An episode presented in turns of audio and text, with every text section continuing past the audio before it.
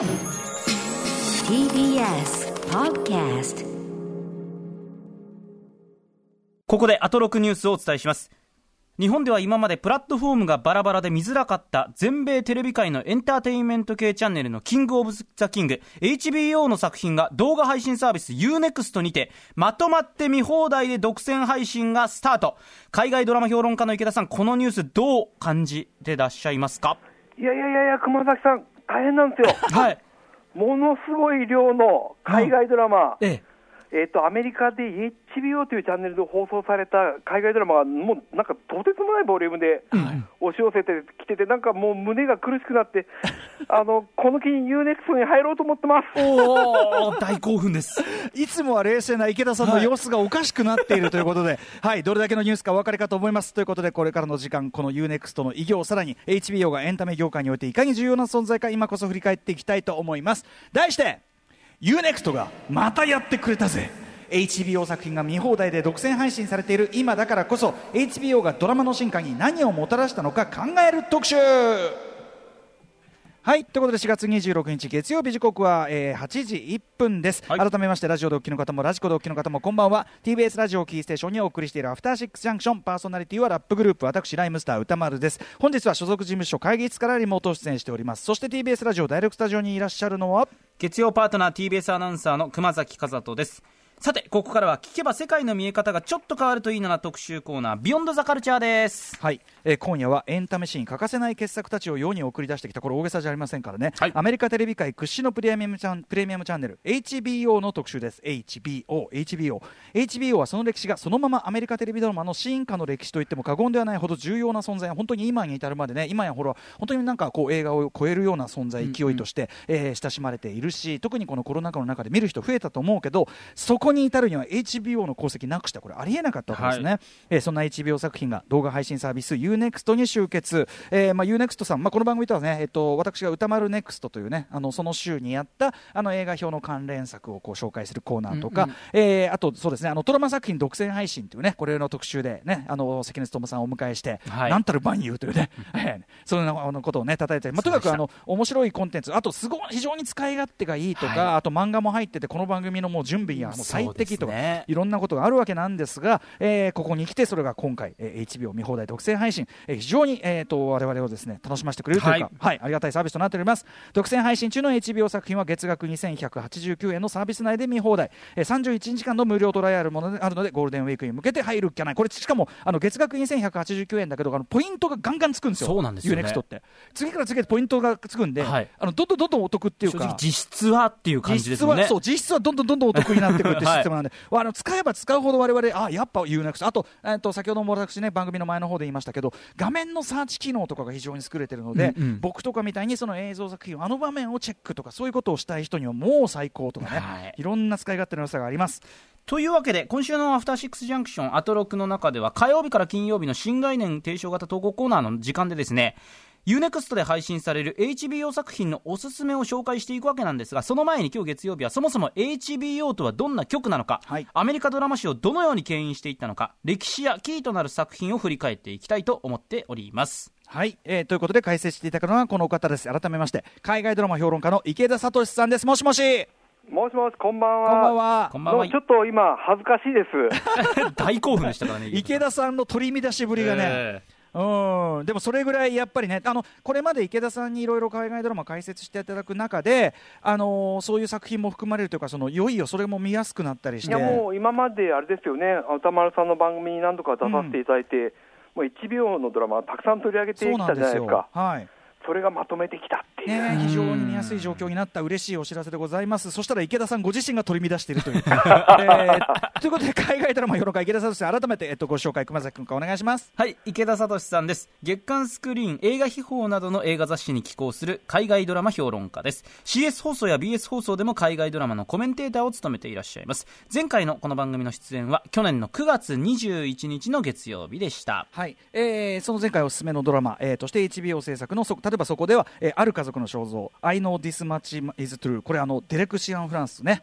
の,、ええ。ーあの制作監督のシリーズであとマーク・ラファロがねひあのええ。一人二役すごかったですよねこれね。すごかったですね。うん、これもご紹介いただいたりとか、あとベリー、えっ、とペリーペリーメイスンっていうね、あの名作ドラマをロバートダウニージュニアがあの制作でリブートというかね、リはい。メイクしたやつとかご紹介いただいて、これもまた HBO 作品で、うんいやだから本気うん出してますね、最近の HBO は。本当ですね、ええはいえー映画ファンもね本当にもちろん見逃せない作品が本当に増えている状態なんですが、えー今回の UNEXT 見放題独占配信ね、えーここに入ってますが他にもおすすめの作品池田さんあるんですよね。あります。えーその辺は明日以降紹介していきます。うん、が今日はまずその HBO ね僕もあの HBO、HBO っていつの間にかこうなんていうかなあの知っちゃってるというか、はいい、つの間にかはい。そのすよね。すごい存在と思ってるけどよく考えたら何なんだろうみたいなね。まだね、ちゃんとお話ししたことなかったと思うんで、うんうんうん今日はぜひ、HBO の歴史について、はいまあ、年代ごとに4つに分けて解説していきます。よろしくお願いいたします。はい、ということで、お知らせの後、えーこのね、テレビドラマ、アメリカテレビドラマの進化を促した、つまりもう世界のドラマの最先端を走ってきたはい HBO、歴史について、年代ごと4つ分けて解説しています。飯田さん、よろしくお願いします。よろしくお願いします。時刻は8時7分です。この時間は特集コーナービヨンドザカルチャーをお送りしています。はい、今夜は HBO 作品が UNEXT で見放題独占配信開始記念ということで、えー木田聡さんに HBO の歴史解説していただきます。でも本当にあのすごいことなんでちょっとぜひ本当にリスナーの皆さんもね多分ねこの HBO の作品を今後もこの作品でいっぱい紹介すること増えると思うんで、はいはい。あのそういう意味でもぜひちょっとこのタイミングにね、はい、あの注目していただければと思います。ということで池田さんよろしくお願いします。よろしくお願いします。よろしくお願いします。それでは早速 HBO の歴史振り返っていきましょう。まずは HBO 誕生期。はいということでまずそもそも HBO って何ですか？という。そうですね、まあ、あの一言で言うと、はい。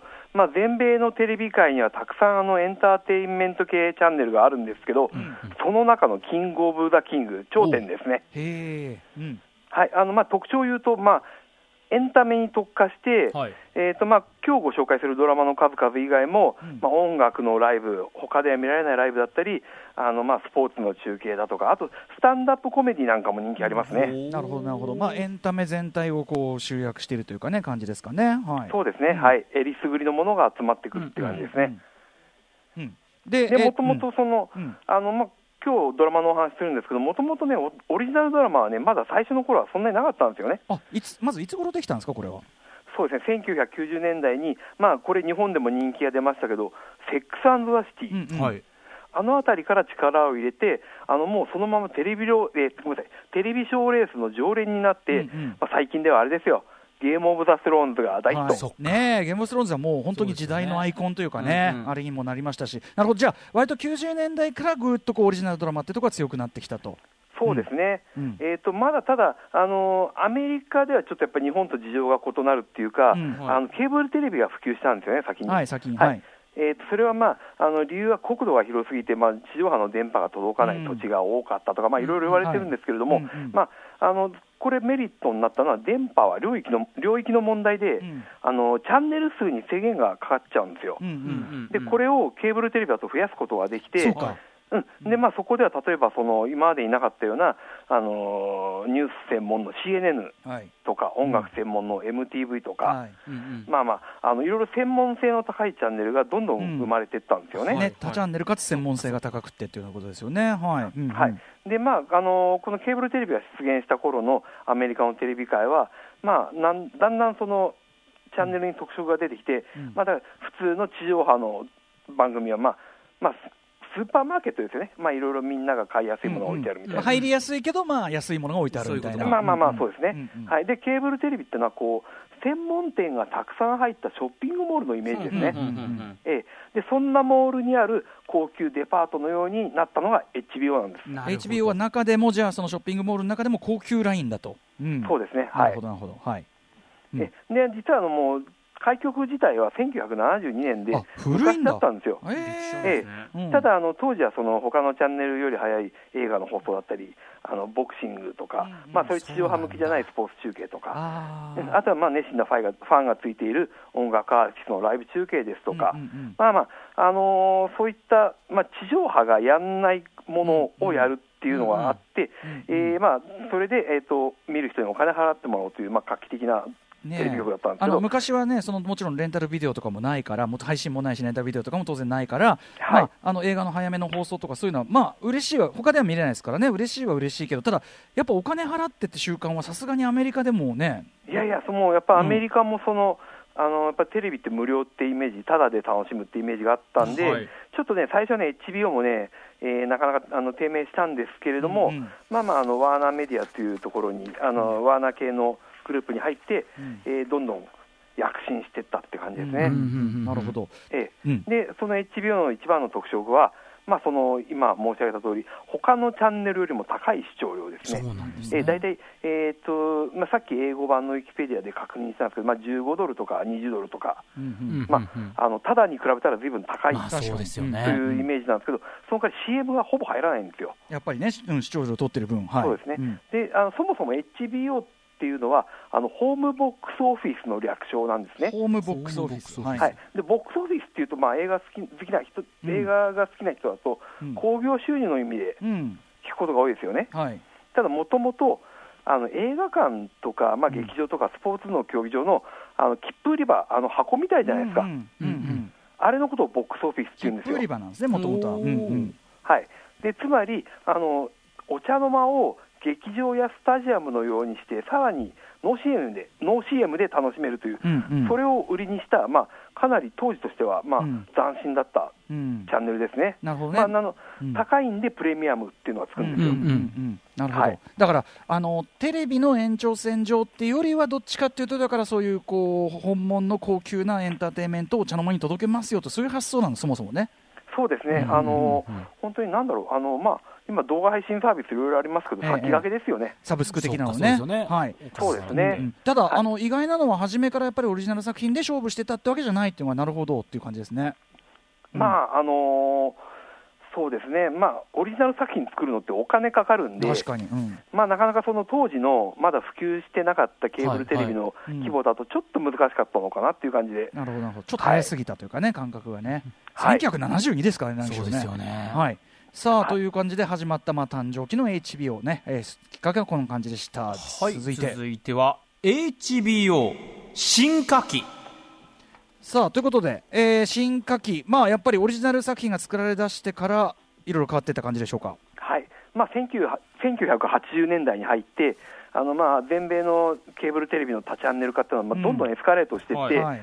まあ、要は例えば、ニュース専門局でもいろいろあったりとか、うんうん。あとドキュメンタリー専門のチャンネルもいろいろ生まれてとか、まあ、どんどん激化していったんですよね、そう、うんうん、同じジャンルどジャンルの中で。なるほど、うん。はい、でそうなると、えー専門チャンネルっていうのは、やっぱりどうしてもうちのところじゃないと見られない番組っていうのを準備するっていうはい。差別化ですよね、うん。まあ、そういうのが進んだと、うん。はい、でこれがですね、えー1990年代に入ると、まあ、いよいよあのどこのチャンネルもそういうことを始めるっていうことになって、これですね、ちょっと時代背景が一つあって、はいはい。あの1997年にアメリカのテレビ界では、えー TV ペアレンタルガイドラインズっていう制度が始まったんですよ。うんうん。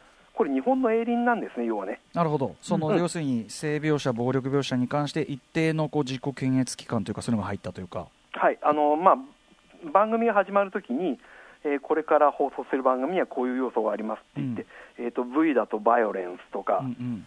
えーあと、まああのうん。S だと、まあ、セクシャリティとか、まあまあ、あの N かな？あ、N がヌーディティ、うん。裸が出てきますよとか、うんうん。まあ、そういう、あの警告をする代わりに、うん。まあ、調子に乗ったっていうか、うん。あの先に謝ったよっていうか、あだからあ、あれか、そのだから、あのそれこそ、ね、ボックスオフィスも、ね、うちだから、だからそこで、あのここから先はあの成人向けですって、成人向けですからね、成人向け、はい、成人向け始めますって、あの過激なことができちゃう、逆に言うとっていう。そうですね、でん。なおかつその CM スポンサーがないチャンネルですから、うん。うん HBO は。えーまあ、ここでですね、まあ、あの当時の、えー経営者がですねあの従来なら地上波ではできなかったような、うん。まあ、そのバイオレンスあり、下ネタあり、まあ、というあの刺激的なドラマに挑んでたんですよ。これ逆に面白いですね、だから97年にそのテレビドラマの、まあ、CD とかのあのレコードとかにもありますけど、やそういうペアレンタルアドバイザリーですよねそう要するに親御さんの指導が必要ですみたいな、はいはい。ただラ音楽業界もそれで、そのペアレンタルアドバイザリーが貼ってあるやつをみんな、あってことはこれ、過激なやつで面白そうだからこっち買おうって。そっち選んじゃったのと同じで、はい。これもうえまさにテレビも同じことが起こったってことですよね、だから同時代的ですよね。かなり。97にやっぱりそうやってたってていうか。うん、レーティングが高めなやつ、普通の人は見ちゃいけないです、子供お子様は見ちゃだめっていうんで、あじゃあ見たいってやっぱりみんななったってことなんだ、面白いな、はいまあ、もともとそのアメリカの地上波っていうのは、あのまあ、その前は、えー三大ネットワークだったり、うんあとまあそれから FOX っていうのが1個増えて4大ネットワークになったりしたんですけど、まあ、家族揃って見られる番組っていうのが当たり前っていう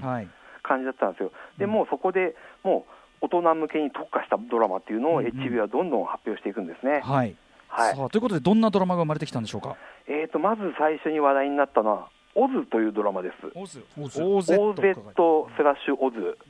って書きまして、これ1997年にちょうど始まったんですけれども、はい、これ HBO 初の1時間ドラマシリーズなんですが、なんと舞台は刑務所。おでしかもあの重罪犯ばっか入ってる刑務所なんですよ、はい、でもうそうなると、もうそこでみんなサバイバルを繰り広げるっていう、うんうんだからあれですよね、まあ、暴力の問題もありますし、うん。あとまあ同性愛だとか、うんあと人種差別とか、うん。もう当時の地上波で全部 NG なことをぶち込んだという、へえ、いきなり超一番過激なところに行ったと、うん。はい。で、これがまああの評判になりまして、で千葉よりあの大人向けドラマの路線を続けていこうということになりまして、はいはいえー、とその翌年に始まったのは、そのさっきお話に出た、セックスザ・シティだったんねですよね。こういうことなんだ。もちろなん日本でもね大人気でしたしいまだにね、みんな好きな人多いですけど、うんうん。でまあ、あのそのね、ニューヨークを舞台に、まあ、キャリアウーマン4人組の、うん。まあ、あれやこれやを話す、えー取り上げたドラマなんですけれども、あのまあ、でも結構あれですよね、下ネタがドキドキですよね、ご覧になったそうです方ねはご存知かもしれないけど、うんうん。うん。まあ、でもそのバランスがいいんでしょうね、そのファッションとその下ネタっていうのが。すごい。だからきらびやかでありながらその会話はあけすけでもあって会話とかねそうやることはあけすけでもあってということ、うん、だから大人,、まあ大人のドラマでねだからやっぱね。そうですね、だからまあ、逆に言うと、女性の本音を描いたドラマがそれまで、まあ、アリー・マイ・ラブとかそういうのもあったんですけれども、うんうん。まあ、いよいよその、んまあ、あれフルスロットルで出てきたっていう感じですよね。はい、でこれがあの大反響を呼びましてで、まあ、これが女性向けドラマだったってことで、ザ・ソプラノズという男性向けドラマが始まりまして、はい。えー、とこれ、ちょうど UNEXT では、あさってから配信じゃないですかね、うんうん。はい。はい、これ、1999年9年に始まったんですけれども、もうマフィアドラマのもうねそうなんですよ、あのマフィアが主人公なんだけれども、あの上の、まあ、上層部というか、ボスとかはもうバカばっかで、うん。えーなおかつ部下たちもバカばっかでっていう、それでストレスをためたマフィアっていうのが、はい。えーまあ、当時としてはあの斬新で、うんうん。えあの大人向けドラマだっていうことで共感を呼んで、まあ、うん。エミー賞とかそういうところで受賞するようになったわけですね。はい。うん。はい。うん。でまあ、これであの HBO すごいっていうことになりまして、はい。でまあ、これ3本が初期 HBO ドラマの三大傑作でオズ、セックスザ・シティ、そしてザ・ソプラノズ、はい、はい、でなおかつですね HBO がやってたのは、まあ、やっぱりその映画を売りにしてたんで、うん。映画に匹敵する、まあ、長時間ドラマっていうんですかね、うん。えそういうのもどんどん作ってまして、えーまあえーそれでもかなりあのエミー賞とかでも評判高かったんですけれ要はども、1話と一話がちょっと長めだったりとか、でで割とサクッとこうワンシーズンというか、ぎゅっとしたあれで終わるみたいな。まあまあまあ、まあ、それよりももっと短いそのイベント性の強いっていうんですかね、うんうんうん。ただやっぱりイベント性が強いよりかは、やっぱあの毎週見てほしいじゃないですか。はいうんははい。い、でそこで、まあ、今でいうリミテッドシリーズという、まあ、当時はミニシリーズなんて呼んだりしたんですけれども、あのスピルバーグを招き入れたっていうのがあって、うん。えっと、バンド・オブ・ブラザーズってご存知ですか、はい、もちろんです、これ、第二次大戦もののね、本当に。そう。えーこれはですねスピルバーグが、あのプライベート・ライアン、うん。あれで主演を務めたトム・ハンクスと組んで、うん。よし、じゃああの、もっとすごいプライベート・ライアン的なドラマを作ろうということで、えーこれ、かなり大作だったんですけど、はい。えーバンド・オブ・ブラザーズ、これも本当にあれですね、賞レースで、うん。もうなんか、席巻したっていうか。これなんかはもうだから僕はそのあもうこれちゃんと見なきゃだめなやつじゃんっていうかもうはいスピルバーグがこれだけ本腰入れて作って、まあそのまさにおっしゃる通り、うんうんプライベート・ライアンスピンオフじゃないけどそれをさらにねあのヨーロッパ戦線全体にこう広げたようなやつやってたこれ見ないわけにいかないから、ええ。いやほんしかもそれでもうめちゃめちゃなクオリティなんですよこれ普通に映画だから本当に。へーうん。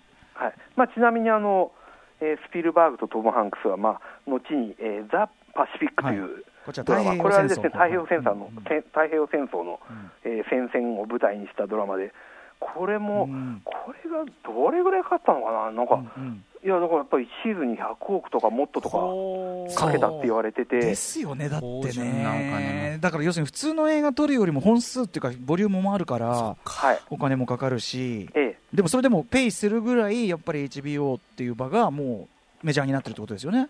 そうですね、あの、うん。まあ、あの、まあ、この頃また多チャンネルというのがキーワードになって、世界中で結構多チャンネル化が進んだじゃないですか。なるほど。うん。ということは海外でも売れるっていうか、そうかあの昔、アメリカのテレビドラマって、うんうん。えーもうほとんど国内でペイするみたいなうんうんうんうん。のを目標にしたんですけど、はい。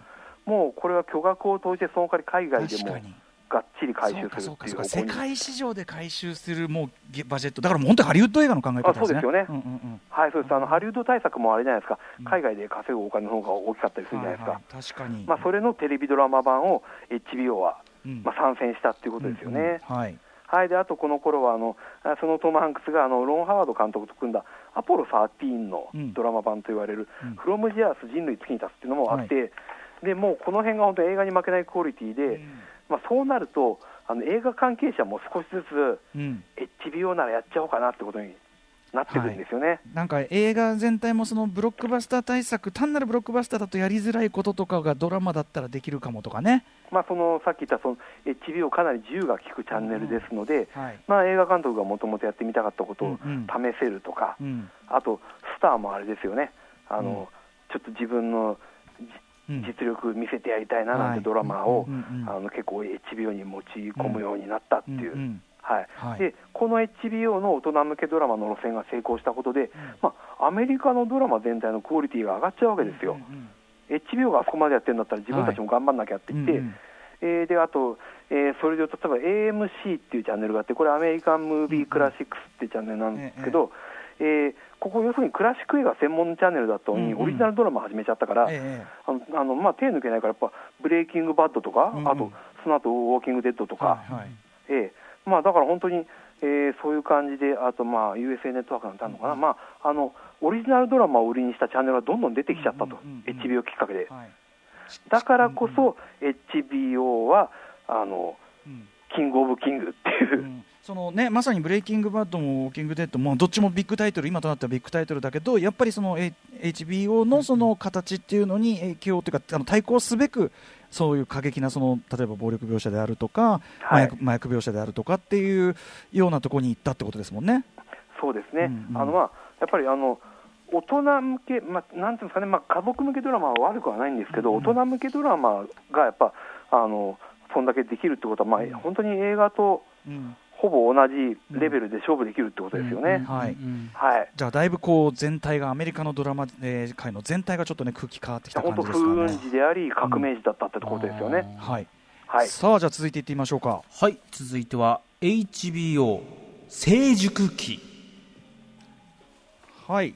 まあ一通りこうまあなんていうかなやる方向みたいのはねだいぶ固まって、でそうですねビッグタイトルも出てきました。まあはい。まあ、20世紀の終わりにテレビドラマのクオリティを、まあ、本当に映画に負けないレベルまで引き上げた HBO なんですけれども、まあ、こうなってくると、そのさっき、えーお話した通り、まあ、映画界の大物たちがどんどんうん。HBO ならやると、あとその、要するにテレビドラマっていうのは、あのーまあ、その一年中やるドラマだうんうとん、かなり時間取られちゃうけど、はい。例えば10話とかだったら、うんうん。まあ、半年とかで取れちゃうんで、まあ、ドラマもやりやるし、映画もやるしっていう、そういうんことを、あのハリウッドの映画人たちが始めたってことですよね。はい。うんはい。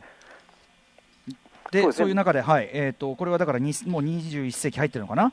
そうですね、うんうん。はい21世紀こう頭ぐらいになってくるとだいぶじゃあそういうメンツも出揃ってきて。はいまあ、ちょっとあの代表的な作品で、まあえー、と UNEXT でも見られるあたりをちょっとチョイスしてみました。ぜひぜひはい。はいえーまずこれがびっくりしたのは、エンジェルス・イン・アメリカですね。エンジェルス・イン・アメリカ。はい。はいまあ、これ、もともとそういう戯曲があって、うんあの舞台も作られてたんですけれども、うんそれのドラマ化に、あの名作ですよね、あの卒業のマイク・ニコルズ監督が挑んだという、ねベテランよこれ。ううんうんいや本当あ、マイク・ニコルズまでテレビドラマ撮っちゃうんだと、うんうん当時はびっくりしましたけどね、はい。しかもこれ出てるメンツが。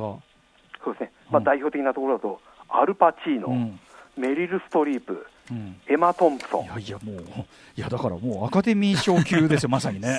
本当そうですよね。うんうんまあ、この人たちもその、まあ、あの元の戯曲が、まあ、気に入ったってこともあるんでしょうけど HBO ならやらあの自分たちができるとこ突き詰められるっていうところで、えー参加したと。これ2003年の作品ですねレンジェルスインア。メリカこれ僕ちょっと拝見してしてない。どういどういう話なんですかこれは？えー、とこれあれですね。あのやっぱだからちょっと地上波向きじゃないっていうか、まあ、あのエイズの時代うんうん。のその同性愛者たちの話ですああね。なるほど、うん。うんえーでこの頃のまあちょっとそのあれですね哲学的なものも入っていたりして、へあのちょっとあのあれですね、うん。あのお利口さん向けのドラマではあるんですけれども、うんうん。まあちょっと本当、まあ、まだだから LGBT なんて言葉がなかった頃の話ですからね、2003年ですからね。ねまだそんなになかったはずなんですよね。レンジェルスインアメリカと、うん。ええ。でこれはちょっと本当、HBO じゃないとできなかったドラマだなと思います。はい、はい、えあとこれは、えーまあ、そのさっき言ったその対策路線ですね、うん。えーローマというドラマがあって、うんうん。はい。まあ、これ昔のローマの話なんですけれども、えーまあ、これもやっぱりですね、やっぱあの、うん。300とか、それのうんうんうんちょっと前だったのかな、まあ同じ頃だったと思うんですけど、まあ、ラグラディエーター後そうです300前みたいなグラディエーターを経てのうんうんうん。あのちょっとバイオレントなはい歴史ドラマっていうことで、まあ、あのムキムキのお兄さんたちがいっぱい出てきてみたいな、ね、ローマ、だからその頃のそのあれだから、やっぱりそのとなんていうの、血生臭いのもあれば、あのお色気もね、当然、そっかそっか。そうなんですよ。ガンガン入れられるし、うん。でもどっちも HBO ならできるってところで、うん。えーこれ、あれですね、ジョン・ミリアスが入ってますね、うんうん。スタッフに。あなるほどね、あやっぱり。まあなるほどっていう。割と映画界のね、そういうベテランチームもゴリゴリ入ってくると、だから、ええ。むしむしろハリウッドでそう簡単に対策取れなくなった人が、はい。こっちに流入してきたりとかね。あそういうこともいっぱいありましたね、うんうんええ。であのなおかつこれあの、これまで制作費すごかったらしくて、うんうん。あのイタリアのチネチッタで撮ってるんですよ、はいはい。でだからイタリアのね、本当にローマだその有名な撮影所です。はい、伝説的な。はい。えうん。えええこれ本当にあのセットも豪華で、うん。あの何度見ても楽しめるというドラマですね。確か日本のテルマエロマエがこのローマのセットの一部借りて撮ってましたよね、あ確かね。そんなのもありましたね。確か、確かそんなんだったと思うけどな、確か、はい。うんうん。えはい。えー、とあとですね、えーまあ、その映画人が参加したドラマというと、ボードウォークエンパイア欲望の街、これはもう、はい。はい。うん。まあギャンまあ、ギャングもの。うん。えあのまあ、本当、ギャング映画撮らせたら身に出るものなしの、えーマーティン・スコセッシ監督がうん。制作、総指揮して、あとこの時あ大ちゃんも監督してますね。うんうん。はい、で、えー主人公あの、ナッキーっていう実際に実際にいたあのニュージャージーに実際にいたその、えー悪徳政治家の話なんですけれども、はい。まあ、これ、スティーブ・ブシェミが演じてて、ねいやーもう存在感たっぷりですね、やっぱえね。ねえ。これだからまさにあのか若き日のカポネが出てくるようなあそうそうそうそね。えでうん。あのーそうやってだから、まあ割とあれですよね、そのドキュメンタリーがアメリカって、そうんうん。のテレビ界強いんで、はい。えあのやっぱり実話ものも結構多いなっていうのがあって、ああ、なるほど。はい、歴史ものだったり、うんうん。はい。でまあ、ボードウォークエンパイアはもう、あのねうんあのスコ聞セッシいや本当に本当にあのスコセッシのギャングもの好きな人例えばアイリッシュマンとかもね最近もありましたけど、もう好きだったらもう必見通貨、そうですよね。そ、うなん。あので本当にあの女性たちも結構強い女性たちがいっぱい出てくるんで、うんうん。あの女性もぜひお楽しみっていううん感じで、素晴らしいと思います、大傑作ですこれ、はい。これえーと2010からあとですね2025、えー15はいはいえー、2014年から始まったのが、あのはいトゥルーディテクティブ、はいこれ今、はい。い、ろんな意味でいろいろねちょっと伝説を残しているというかはい、はい。うん。えーこれ、第1シーズンが、えーマシュー・マコノヒー、ウディ・ハレルソンが共演っていう、うん。もうこれ、本当、映画のバディものじゃないかっていう、ねえ、うんうんうんもうねそれ自体がねキャスト自体もそうですしはい、でこれまたあの例によってマシュー・マコノヒが、うん。あの影のある刑事を、もうすごく神秘的なたあの、うん。ムードで演じてて、はいマシュー・マコノヒ、すげえなっていう。うん。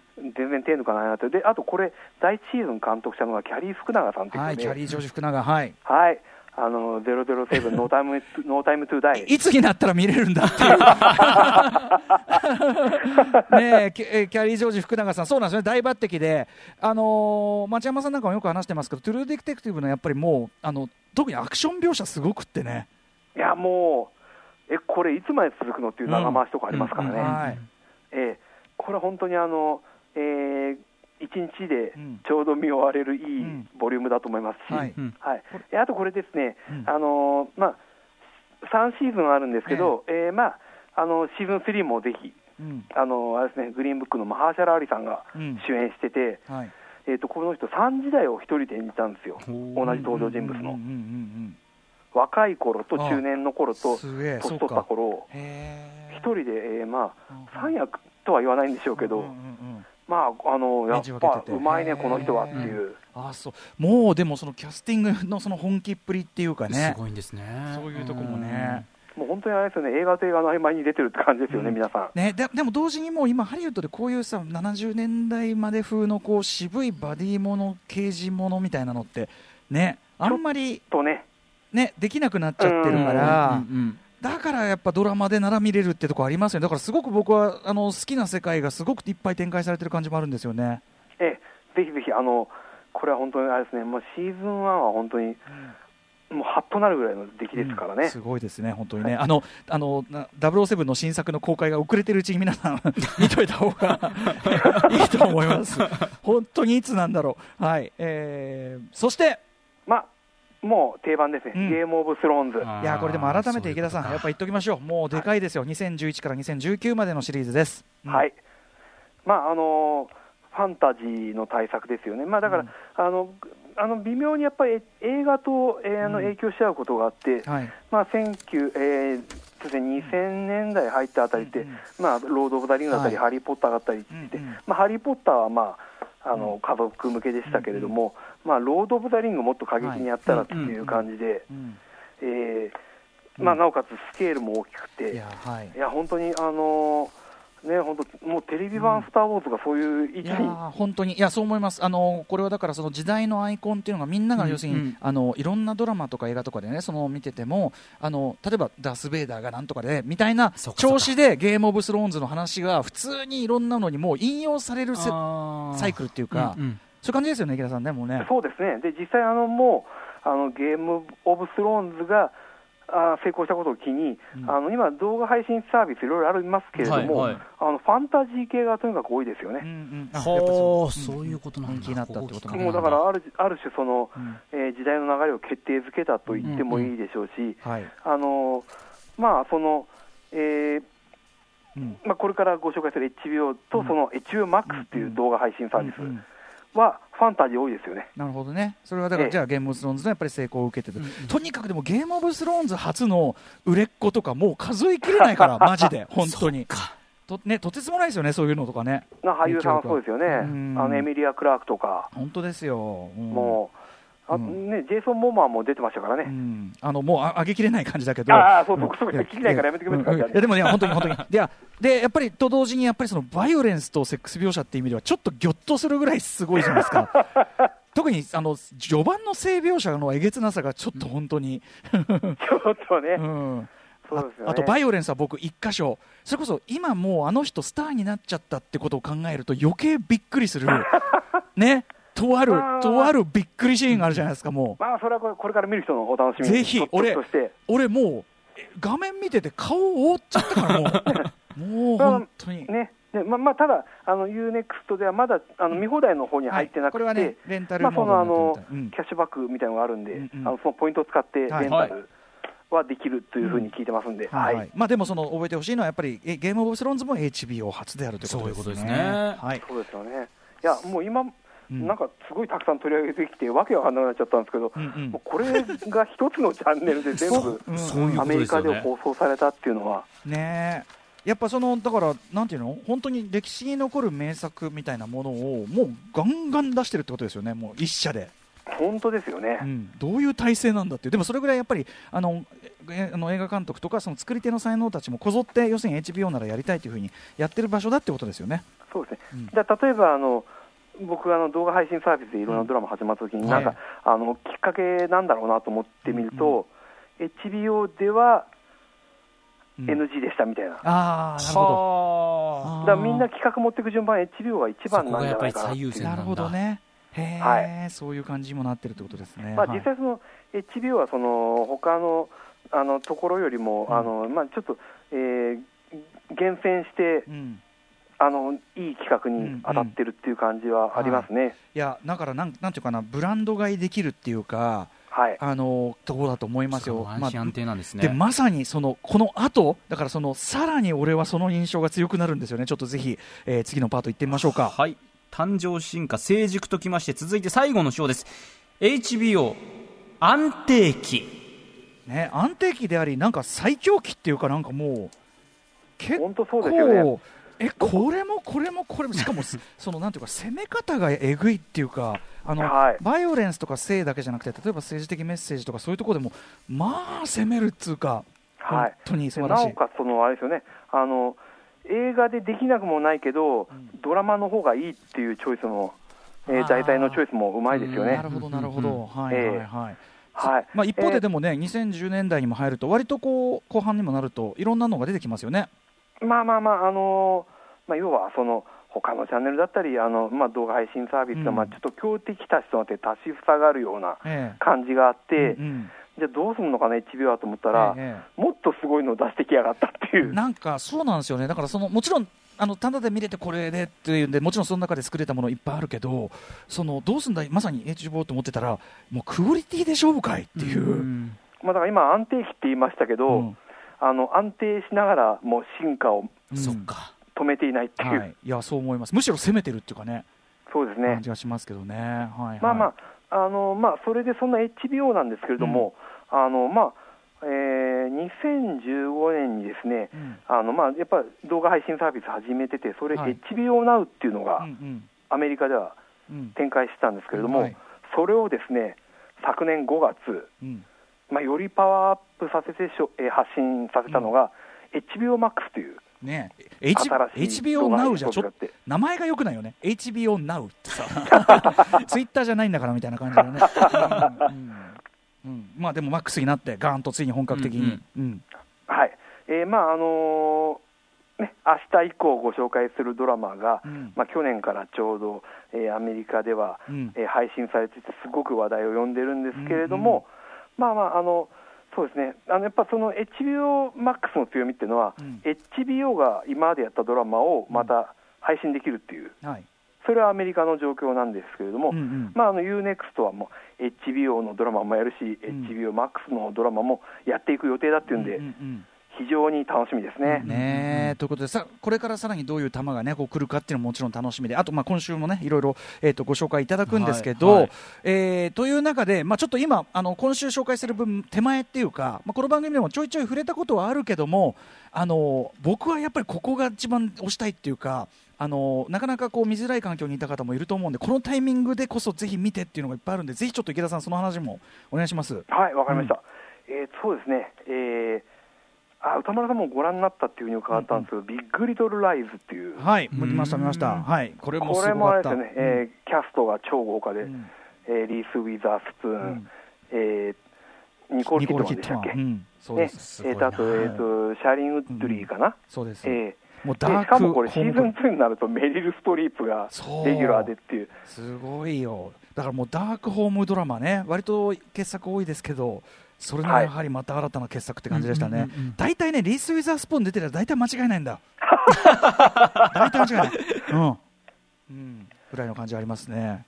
いや本当にあれですよね、そのまあまあまあ、あのサスペンスではありますけれども、やっぱあれですよね、あの同じサスペンスだっても、うん。あのやっぱり役者の、うん。えーメンツが豪華だと、はい、説得力があるっていうか、うん。迫力が増すっていうか。う、ん。はい、あの嫌な気持ちになるこうホーム圧のあるホームドラマサスペンスみたいな感じお好きな方だともう絶対1話からもう超つかまれるんでぜひ、はい、おすすめでございます。はい、はい。えーとあれですね、それとあとはやっぱあの、まあ、ここは HBO の強みっていうか、うんうん。あの過去にこの、あれですよね、歌丸さんの番組でご紹介させていただいたドラマもやっているのがいいっていう、はい。えーまずやっぱウエストワールドですよね。これね、えもうはい、いやまああの元はね、もちろん、もともとその、えーマイケル・クライトンが作った映画が原作としてあるんですけれども、あのもうスケールが全然違いすぎるっていう、本当です、うん、はい。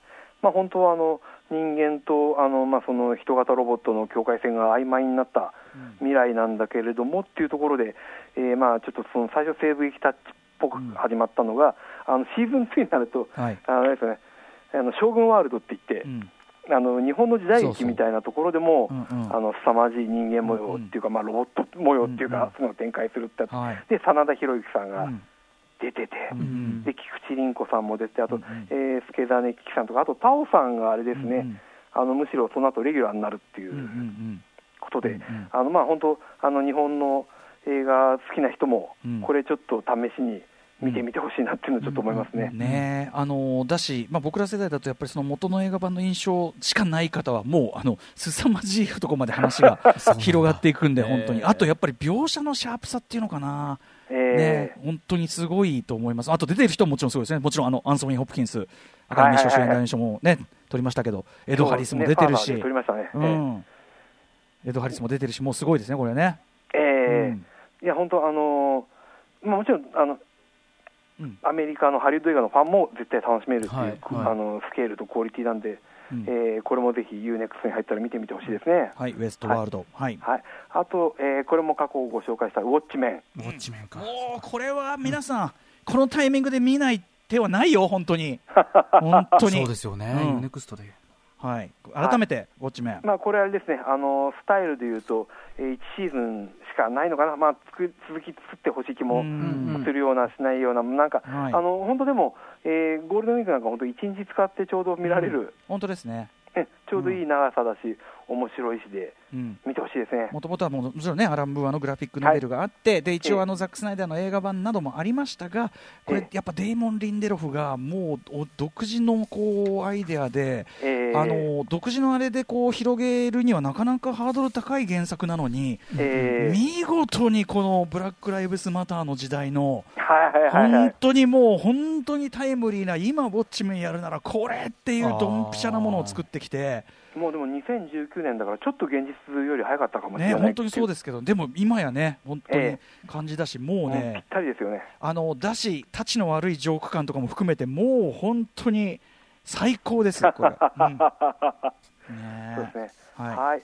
えーと、あとまた過去ご紹介したあたりで言うと、あ、チェルノブイリ。うんもうこれ、これね、が最近、はいっていう、あの山本隆明アナウンサーがこのタイミングで見て、ですねやっぱりもう、どぎも抜かれてましたね、やっぱりね。ね。ね熊崎君もね、そうね、うん。去年の緊急事態宣言下にね、私、歌丸さんにごね紹介いただいてみたんですけどおすすめしてはい。なんかね、こう、理不尽で、なんて、なんて言っていいのか、もうね。それこそ組織の一員、会社員として働いてる立場としはてい、身につまされるところも結構あるはずよね。去年の緊急事態宣言、まあ、個人的にもちょっとなんかね、まあ、いろいろ理不尽だなみたいなことってね、まあ、皆さんも多分あると思うんですけど、はいはい。ありまして、うん。その時にこのチェルノブイリ見てね、うん もう何も言えない、うん。なんなんとも言えない感情にさせられました。うんいやー本当に皆さんね、あのご存知のそのチェルノブイリ原子力発電所事故をありながら、しかし、池田さん、これもあの、ええ。もちろんそのドラマとしてのクオリティもさることながら、もうスケールすごいっすよね。いや、どうもう本当に、どうやって撮ってんのっていう。あれですもんね、あのーあれどこだったかな、あの、もともとのソ連に近いところに、うんはい。はいあの、ロケしてるっていうのも街丸ごとで使ってみたいなやつですよね、だ。からね。えーーいや、すごかったな。いや、本当これはもう、あのーとにかく、何が何でも見てくれっていう、うんうんあの日本人にとっては全くね、一言じゃない件なんで、ね。これはもう絶対に見てくださいというやつです、はい。はい。えーそれだとあれですよね、あのー僕じゃなくて、町山智博さんでしたっけ、はい。はい、ラブクラフトカントリー、恐怖の旅。はい。路、うん。はい、うん。これがもう見られるっていうのも嬉しいですね。はい、これもね、あのジョーダン・ピールが制作に入ってるから、やっぱウォッチメンとちょっと近いテイストっていうか、えー。うん、あれですよ、うん、あ本当あの、なんていうんですかね、あのまあまあ、ファンタジー的なものではあるんだけれども、かなりそのアメリカと重なる部分って面白いですよね。あの結構グリッとした人種差別問題が入ってきて、えーしかもそのラブクラフトっていうね、まあ、そういうこうちょっと差別的な思想が作品に入っているというようなことを言われる、そでそこを今やるならっていうところで、見事なまたこれは現代の、だから HBO ね、ウォッチメンとラ僕えウォッチメン、ラブクラフト、チェルノブイリ、僕、ここでもう参りましたっていう感じですね。あわかります、わかります。いやー本当にぜひちょっとこの機会にぜひ皆さん見ていただきたい、はい、あれですよね、だから他のその、えーチャンネルとか動画配信サービス、積み分けをする気がないという、そうですね、うんうんうちがキングだからっていう、うんうんうん。そっか。あのうん。そういうことですよね。キングとしてもう最先端やるからみたいな、ねとこもあるしね。あとはですね、あの僕が以前あのご紹介させていただいた、まあ、そのさっき言った、ある家族の肖像、I know this much is true、はい、あとあれですね、あのえー原作が有名で、なおかつかつてテレビ化もされたことがある、えーミステリーものですよね、ペリー・メイソン、ペリー・メイソン、はい。はい、これもあの本当に、あのあれですよね、LA コンフィデンシャルとか好きな人にはいいですよね、これね。うんうん。うんなるほど、なるほど。うん。あの大人向けの本当に、えー犯罪エンターテインメントというところでおすすめです。ノワール現代アップデート版というかね、うん。うん。はいこれをまたロバート・ダウニー・ジュニアだからあのそういうこうハリウッド俳優たちもいとかその監督たちも本当にやりたいことをやる場だから制作に入ったりとかそういうパターンも多いですよね。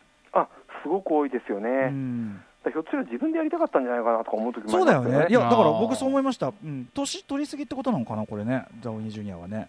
うん。でまあ、うん。もうそのままじゃああのじゃあ自分でプロデュースしちゃおうかなっていうふうになってるのかなと、うん。おまああくまでも推測ですけれあとども俳優陣のフックアップとかもあるのかもしれないですね、ひょっとしたらね、そういうスタッフとか、あるんでしょうね、監督陣のね、あの才,、能ある監督をここで使っておくとか、そういうことも、だから、あうんうん才能あの先物買いみたいなところもやっぱあるのかなという気もしますけどね。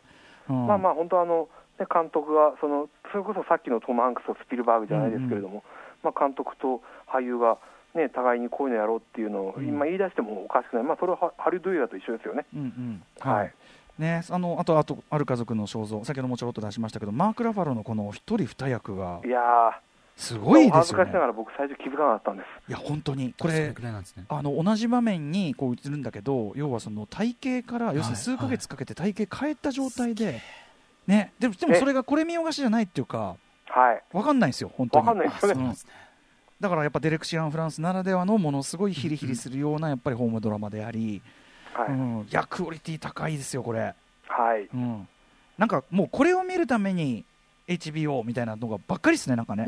今いや聞いてるとそうですね。いやだからあの、ゴールデンウィーク終わっちゃうんですよ、これ、もうだから全部見てたら。わ。もう我々は積んだと。今今紹介したのそうですよね。すでに積んでしまったぞというねことなんですけどね。はい。はいということで、じゃあ、えーね、今日はですね、HBO 歴史、まあ、あの今に至る、だいぶね、この現在に近づいてきましたんで、HBO の歴史代表的なオリジナル作品とともに池田さんに、えー解説していただきました。